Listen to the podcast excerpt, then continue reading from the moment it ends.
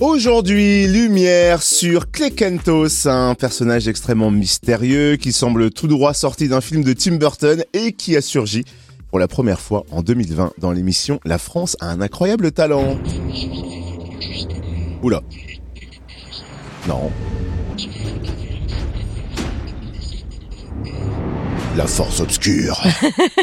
sera mise en lumière puisque Claquentos est en tournée avec son spectacle Oserez-vous à découvrir le 7 mars au Grand Cursal de Besançon et le 28 mars à la Commanderie Adol. On découvre les coulisses avec ses créateurs David Stone, auteur et magicien, et JB Dumas, metteur en scène. Bonjour à vous.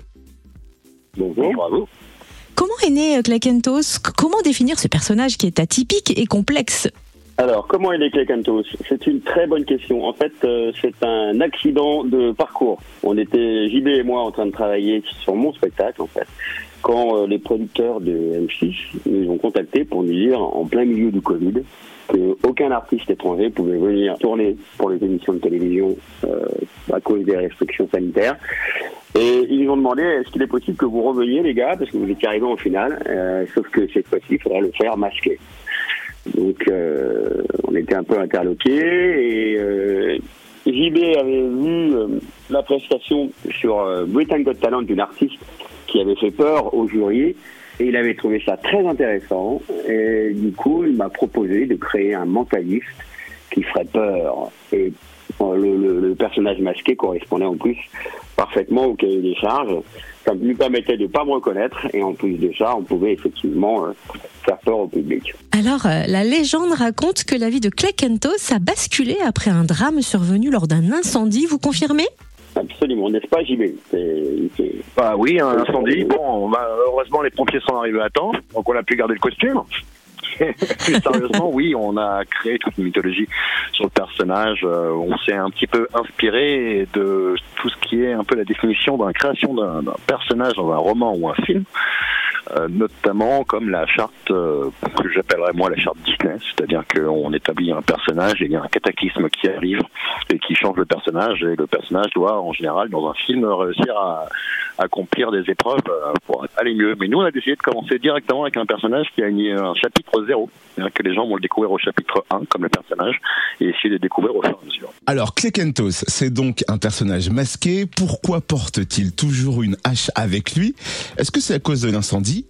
En ce qui concerne le masque, nous avons essayé de vous expliquer un peu la création de ce personnage. On est un petit peu parti dans tous les sens au début avec différents éléments qu'on voulait considérer pour l'apparence physique du personnage. Donc notamment le masque, les tasses qui bougent pour animer et rendre ce personnage un petit peu plus humain, la baguette du magicien qui est une hache, effectivement.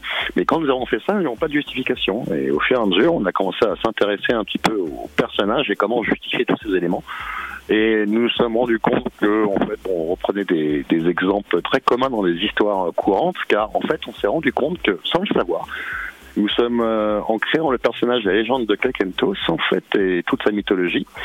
Sans le savoir, on a une histoire absolument similaire à l'histoire qui a inspiré le fantôme de l'opéra savoir que l'histoire qui a inspiré le fantôme de l'opéra a commencé selon une légende qui dit que le conservatoire de la rue Pelletier à Paris a brûlé et un jeune artiste a perdu sa fiancée qui était pianiste là-bas.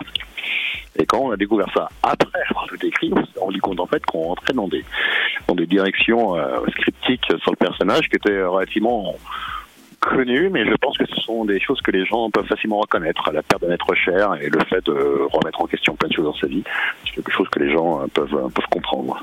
Et pourquoi avoir baptisé ce personnage mystérieux Klekentos D'où vient ce nom? Oui, bah, c'est la klexographie. La klexographie, c'est l'art de faire des tâches, de faire de l'art, on va dire, ou des figures avec de simples taches d'encre. Donc, euh, les plus connues sont celles des taches de Rorschach.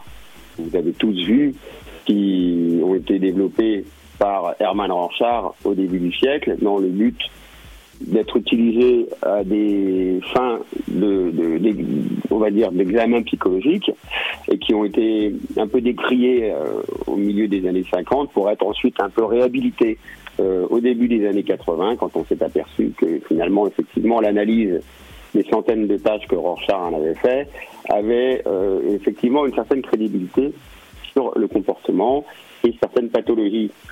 Donc euh, la, la, klexographie, c'est tout simplement cet art que vous avez peut-être pratiqué quand vous étiez enfant, en laissant tomber des gouttes d'eau sur des feuilles de papier que vous pliez en deux et que vous ouvrez ça fait une forme, une tâche. Et certains artistes en fait, euh, en ont développé des, tableaux, des qualités artistiques.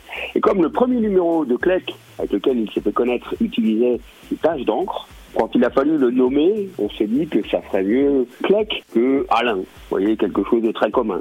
Puis on s'est dit que Clec était un mot qui pouvait se prononcer dans un petit peu tous les pays et que même les plus jeunes pourraient le prononcer facilement.